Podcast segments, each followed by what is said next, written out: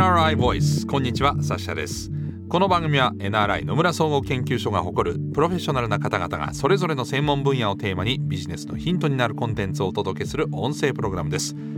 このシリーズ最終回となる今回はお二人にご登場いただきます、えー、これまでご登場いただきました。前回に引き続き社会システムコンサルティング部上級コンサルタントの出口光さん。そして2回目に出ていただきましたアーバンイノベーションコンサルティング部上級コンサルタントの大道明さんです。お二方どうぞよろしくお願いいたします。よろしくお願いします。よろしくお願いします。さあ今回のシリーズでは2040年の住宅市場と課題をテーマにお話を伺っているんですが、えー、最終回大道さんどういったお話になりますでしょうか？はい今回は2040年の住宅市場と課題です。NRI Voice. NRI Voice. 改めてお話を伺っていくのはアーバンイノベーションコンサルティング部上級コンサルタントの大道明さん。そして社会システムコンサルティング部上級コンサルタントの出口光さんです。よろしくお願いします。よろしくお願いします。よろしくお願いします。1回目2回目は大道さんに新型コロナウイルス感染症の影響による住宅市場の変化と今後予想されるですね動向についても伺ってまいりました。で、えー、前回の3回目は出口さんにこの ZEC ネットゼロエネルギーハウスその着工個数の予測についても伺ってきましたけれどもお二人揃っていただいたので最終回は、えー、ついに2040年の住宅市場の課題なんですけれども出口さんコロナ禍で在宅時間も増えて2020年は新築の住宅の着工個数っていうのは、まあ、あの予想よりも減らなかった、はい。えー、予想よりも増えた。ということなんですけれども2030年2040年と新築住宅の着工個数は減っていくという大道さんのお話がありました、はい、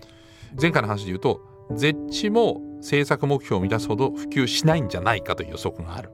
さあどんな課題がこの中から見えてくるんでしょう？まずコロナによって在宅の時間が増えましたと、うん、でその結果交通費は減りましたよね、はい、ですとか同時に光熱費が増えたというようなご家庭多く出てます、えー、まあ、この辺りはイメージつきやすいと思います、はい、でもしご自宅に太陽光パネルが設置をされていた場合には日の当たってる間に発電した電力がご自宅で使うことができますので例えば太陽光パネル通常だと 4kW ぐらい載せる方多いというふうに言われてるんですけれども100から200万ぐらいの初期的なコストかかるんですね、えー、でそのコストなんですけれども大体言われているのは12年から17年この期間で元が取れるというような試算も出てます、はい、ですので、まあ、一戸建てに住む期間は平均で20年程度というような調査結果もある中で、まあ、十分に元が取れるようなそんな試算もできるのではないかと思います、うん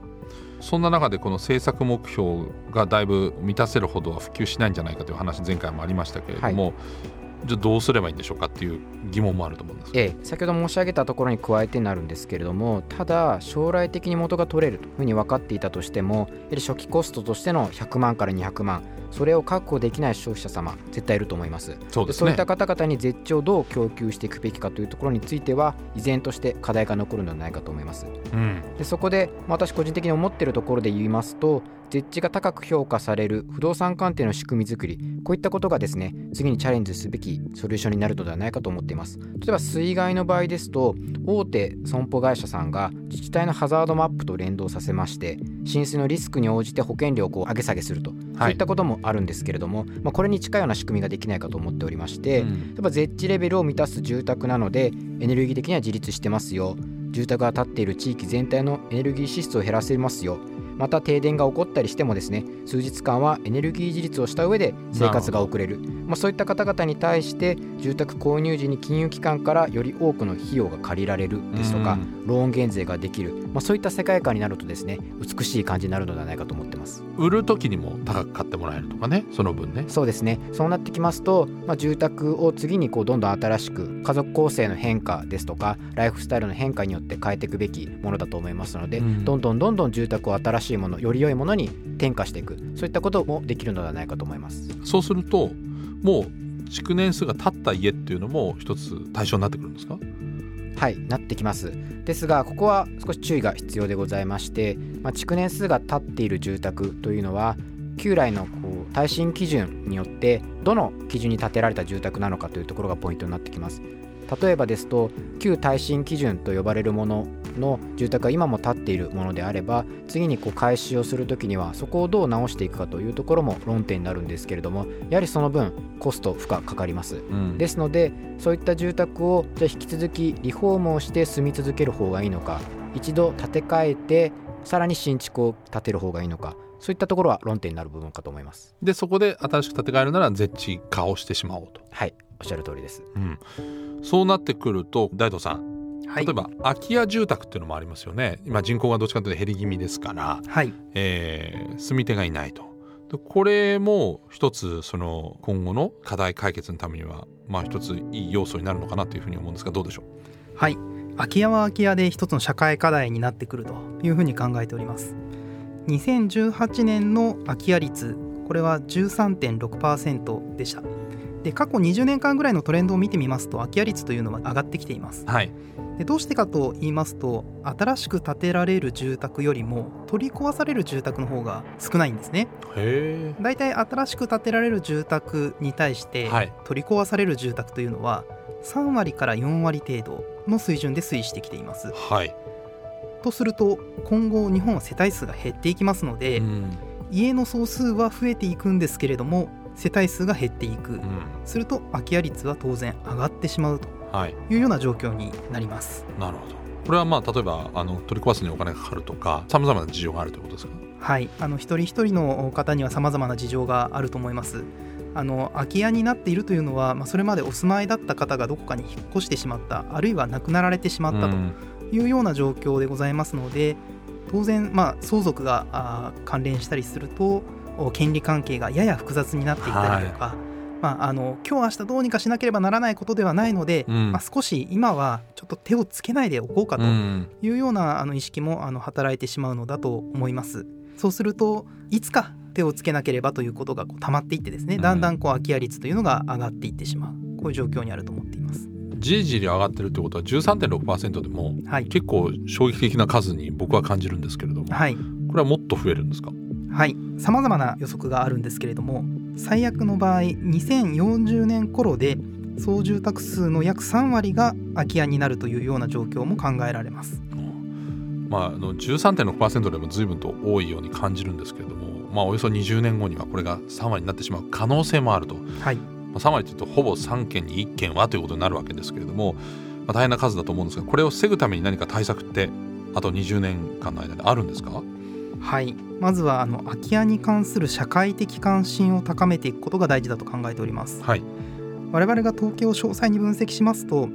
空き家特措法というものが2015年に成立しているわけなんですけれども、はい、この2015年前後は住宅が多く取り壊されていたように見えます、はい、先ほど新設住宅の3割から4割ぐらいが取り壊されているというふうに申し上げましたが、うん。はい、この2015年前後の5年間ではだいたい60%以上62%程度の住宅が取り壊されていたというような結果になっております。はい、法律ができた時は結構進んだということですか？はい。だけど結局今になってまたちょっと下がってきてる。この2015年前後にその空き家あるいは住宅の除却が進んだというのはおそらくこの時期に社会的関心が高まりました。あの新聞や、はい、テレビのニュースでですね、うん、空き家問題というものが特集されていましたので、はいえー、この時にですね今までこうちょっと面倒くさくて空き家を、まあ、悪く言うと放置されていた方々が、やはりこのままではいけないのではないかというふうに考えられて空き家問題に手をつけたのではないかというふうに私は考えております。そうすると空き家対策はまあ取り壊すというのも一つはあると思うんですけど他に何かその解決方法ってないんでしょうか、はい、最近ですと日域居住というような言葉が出てきております。日域居住。2つの地域にするはい、はいまあ、昔であればあの一部の富裕層の方がですね、えー、都心に住まいながら週末別荘で過ごされるという意味での日域居住ございましたけれども、コロナ禍で働き方が変わってきました。我々はあのテレワークを当たり前にするようになってきていますのでいくつかの場所を行き来しながら生活することも可能になってきています、はい、一つの世帯が2つの住宅を適切に管理することができればこれは空き家率が下がっていくというようなあの効果をもたらしますので、えー、将来的に3割になってしまうのではないかというふうに見ている空き家率若干抑制される可能性もあるというふうに考えております。なるほど。あの富裕層だけじゃなくて2つを持てるような、はい、そんな世の中が来れば空き家率というのは当然下がっていくと。はいなるほど。大東さんそして出口さん全4回にわたって2040年の住宅市場と課題というテーマで、えー、いろいろとお話を伺ってきたんですけれども改めてまあ総まとめ的に大東さん2040年に向けて住宅市場どう課題に取り組むべきかお考えになってますでしょうか？はい。住宅市場は今まさに変局点にあるというふうに最初の回に申し上げました。コロナ禍であの人々が住宅に求めるものが今大きく変わってきています。もともとあの人によっては根に帰る場所として住宅を位置づけていたところが、働く場所であったりとか学ぶ場所であったりとかさまざまな営みが住宅の中でなされるようになってきているわけですので、はい、この住まい方の変化が住宅市場にもたらすものこれを意識していく必要があります。うん。それからカーボンニュートラルですね、はい、え第3回で絶地の話をしましたけれども社会から住宅が求められているものも変わってきています、はい、この社会からの要請というものを意識していく必要もあります、まあ、日々の生活がカーボンニュートラルできたら随分国としての目標達成にもね一役を買いますもんね。はい。この働き方住まい方の変化ですとか社会からの要請というのは住宅市場には今までなかった大きなトレンドになっています。はい。どうしても我々ですね2040年に向けて人が減っていく世帯が減っていくので住宅市場は縮小していくのではないかというややあの暗い発信をしてしまうことが多いんですけれども今この変局点をどういうふうに捉えるのか、うん、産業側から新しい提案をしていくことで我々の予測とは違う将来像を作ることもできるのではないかと考えています。2拠点で住むのが当たり前になったらそれはそれでまた一つ楽しそうな気もしますしね。はい、はい、出口さんは何かありますでしょうか？はい。最近読んだ記事で電気自動車スマホと同じというものがあったんですけれども、はい、スマートフォンが発売された当初ってスマホはないでしょっていうような声も当然あったんですね、えー、ただ気づいた時にはみんながスマホを選んでいましたし、うんうん、一度切り替えるともうガラケーには戻れない、はい、でその記事の中では電気自動車も同様で初めの売り出し文句は環境に優しいとか、うん、エコなのかもしれませんがただ一度乗ってしまえばワンペダル感覚の心地よい走りだったりとかまた静かであることも魅力で、うん、購入者は虜になっちゃうと。で絶地も同様だと思っておりまして家で暮らす今まで普通に暮らしていたのかもしれませんがじゃあ電気代を気にすることなく自由に暮らせる、うん、起きたらすぐに暖房をつける。こんな生活感もなくなる、うん、また家の中で厚着をすることがなくなるですとか埃が入ってきにくくなりますのでアレルギー性鼻炎が発症しなくなる、うん、掃除の回数も減る、こういったこともできるんじゃないかなと思ってます。まあ、つまり消費者が絶地を選ぶのではなく選んでいる住宅が結果的に絶地だった。そんな世界観になっているというのではないかと思っています。本当ですよね。消費者はもちろんお金のことも大事だけどそれが便利なのかとかどう自分の生活を豊かにしてくれるかっていうことをやっぱり主眼にして選びますもんね。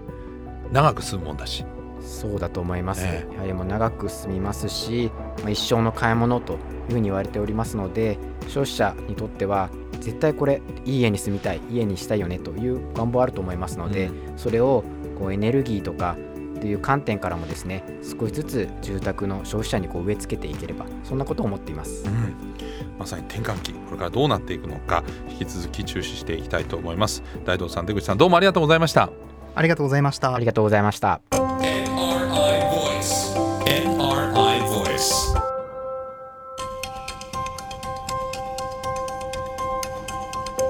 サッシャナビゲートでお送りしてきました NRI Voice えー、今回はですね2040年に向けての住宅事情のお話でしたけれどもね、まあ、私もあのローンを組んで家に住んでいますけれどもやっぱりあのこの先リフォームするのかとか今自分が家を建てるとしたらどうするのかとかリノベーションして常にその買った時と今とでは14年ぐらい経っていて社会事情も全然違うので新しくはしたいけれどもどこをどう手つけていいかわからないしそれに対する費用をどうやって回収していくのかっていうことも何かこう結構わからないないことだらけなんですよね。でよくその自治体のところを見るといろんな補助金とかもあるんだけど何をしたら、まあ、耐震とかねこういうふうにいくらになってどうのっていうのも、えー、結構複雑で分かりやすくは書いてくれてるんですけど。まあ、こういったことも含めてですねなんかあの常にあの住宅もですねそれこそ先ほどのスマホの話も出ましたけど、えー、アプリをアップデートするかのようにですねバージョン2.03.0にできていたらそんな社会が来たらいいなというふうには思いますけどね。そしたら私もすぐにでも今の自分の家をちょっとアップデートしたいなというふうに感じております。はい。もしそれであの社会解決につながるんだったら何かできる範囲で貢献できたらいいなというのは多分多くの方は同じ思いなんじゃないかなというふうに感じますがどうでしょうか？さあこの番組は Apple や Google などのポッドキャストのほか NRI のウェブサイト内からもお聞きいただけます。NRI ボイスで検索してチェックしてください NRI ボイス。このシリーズは全4回。大道明さんそして出口充さんにお話を伺いました。ナビゲーターはサッシャでした。